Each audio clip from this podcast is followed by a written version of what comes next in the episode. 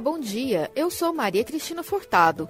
Estamos de volta aqui pela Rádio Universitária da UFG com os boletins informativos desta quinta-feira, 10 de março de 2022.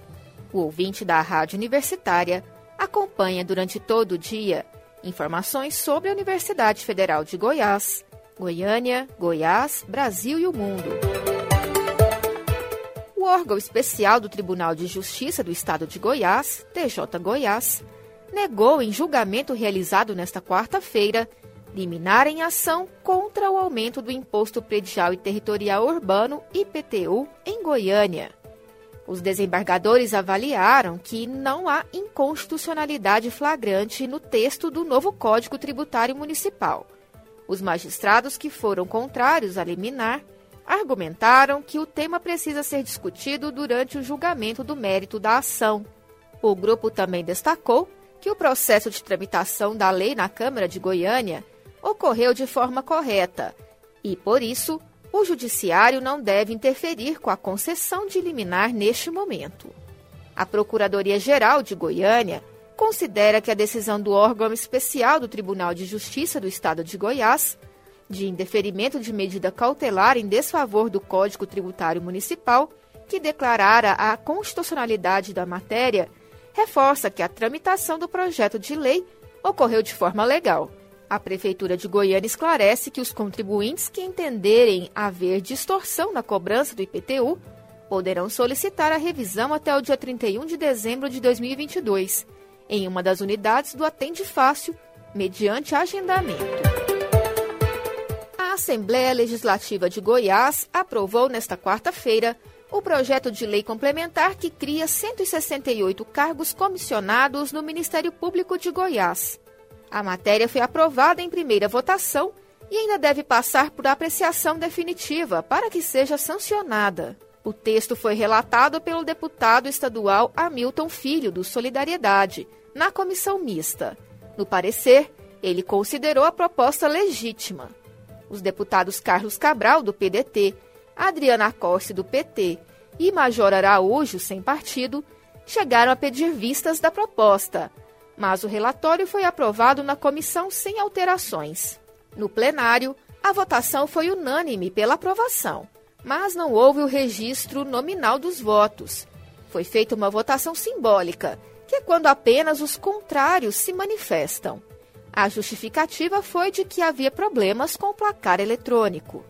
O projeto visa a criação de 135 cargos em comissão de assistente de promotor de justiça 17 de assistente da Procuradoria-Geral de Justiça, 5 de assessor de procurador de justiça, 10 de assistente de gabinete de procurador de justiça e 1 de assessor jurídico do Conselho Superior. Além de criar esses cargos, o MP de Goiás também pretende conceder aumentos de remunerações de servidores sem vínculo e elevar valores de gratificações aos procuradores e promotores, em conjunto de mudanças que vão gerar impacto de mais de 55 milhões de reais ao ano. O órgão propõe aumento do limite de gratificação por exercício cumulativo de cargos e criação de dois novos tipos de pagamento: gratificação por exercício cumulativo de funções e abono compensatório por serviços de natureza extraordinária. No conjunto de mudanças, há ainda a criação de 25 cargos efetivos.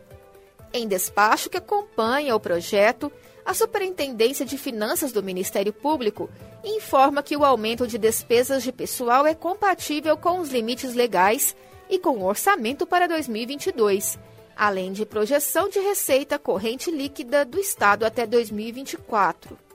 Segundo o documento, sem as alterações, o Ministério Público alcançaria 1,68% da receita com gastos de pessoal em 2022 com o projeto aprovado, o percentual subirá para 1,79%. Por meio de nota, o Ministério Público de Goiás disse que as contratações se deviam ao fato de que aumentou a demanda no órgão desde 2018, por conta da digitalização de processos judiciais. O órgão ainda alegou desproporção entre assessores de juízes e de promotores e procuradores. Segundo o MP, a quantidade de novas contratações representa apenas um terço da real necessidade atual dos promotores.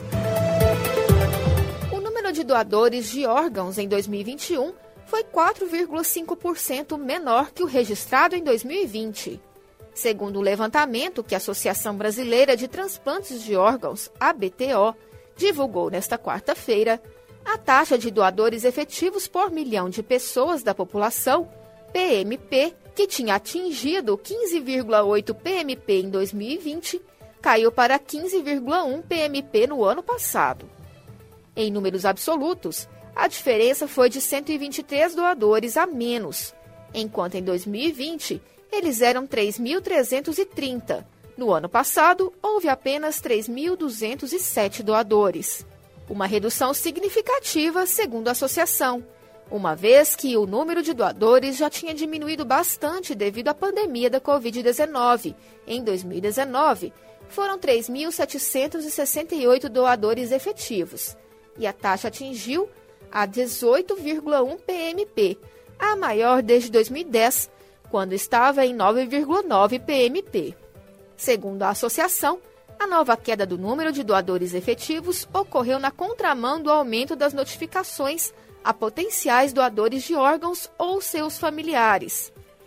De acordo com a entidade, no ano passado foram feitas 12.215 notificações, o melhor número já obtido, superando as 11.399 de 2019. Em 2020, já no contexto pandêmico, foram 10.639.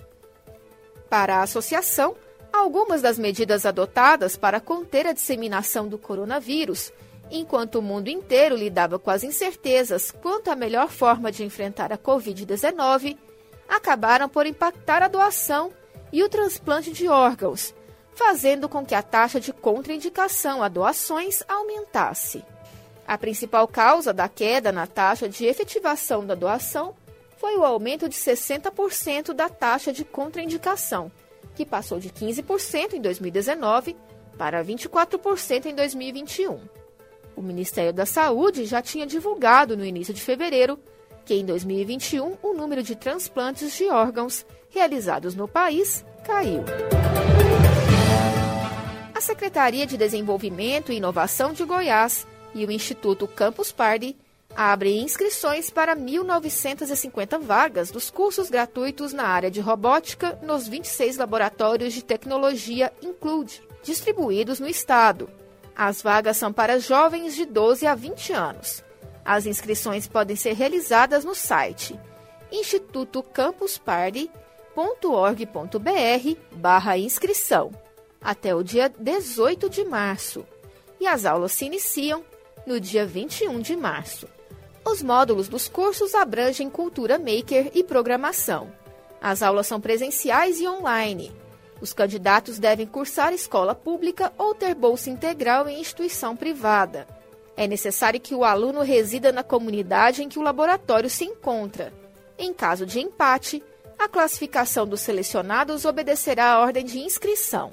Os laboratórios estão instalados nos municípios de Alto Paraíso, no distrito de São Jorge, Anápolis, Aparecida de Goiânia, Aruanã, Caldas Novas, Catalão, Cavalcante, Cristalina, Goiânia, com quatro laboratórios, Itumbiara, Jataí, Lusiânia, Pirenópolis, Rio Verde, São Luís de Montes Belos, Trindade, Uruana, Valparaíso, Porangatu, São Miguel do Araguaia, Mozarlândia, Monte Alegre e Mambaí.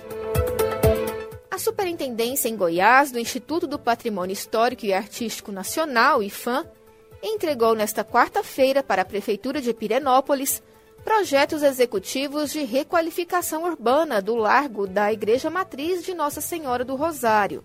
A proposta de requalificação inclui a contratação dos projetos para a intervenção urbanística, arquitetônica e paisagística, além de projetos complementares.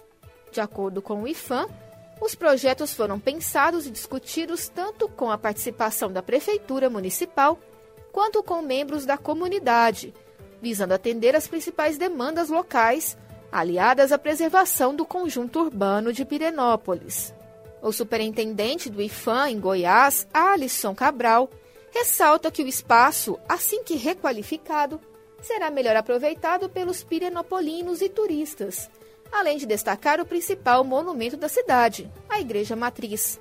A proteção do patrimônio cultural em Pirenópolis se iniciou em 1941, ano em que o IFAM tombou a Igreja Matriz de Nossa Senhora do Rosário, marcando o primeiro tombamento do Instituto no estado de Goiás. A Igreja Matriz é considerada monumento nacional.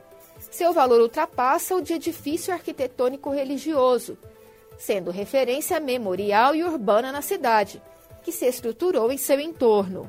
Em 1965, aconteceu o tombamento da Fazenda Babilônia, na zona rural do município. Já em 1990, foi tombado o conjunto arquitetônico urbanístico paisagístico histórico de Pirenópolis. O boletim informativo da Rádio Universitária volta logo mais às 3 horas. Fique ligado na programação pelos 870 AM, pelo site radio.fg.br e pelo aplicativo MinUFG. A Rádio Universitária também está nas redes sociais. Siga a rádio no Instagram e no Facebook. E não deixe de conferir os informativos em formato de podcast pelas redes sociais e nas principais plataformas digitais de áudio. Se cuide, a pandemia ainda não acabou. Use máscara e evite aglomerações. E vacina sim. Maria Cristina Furtado para a Rádio Universitária.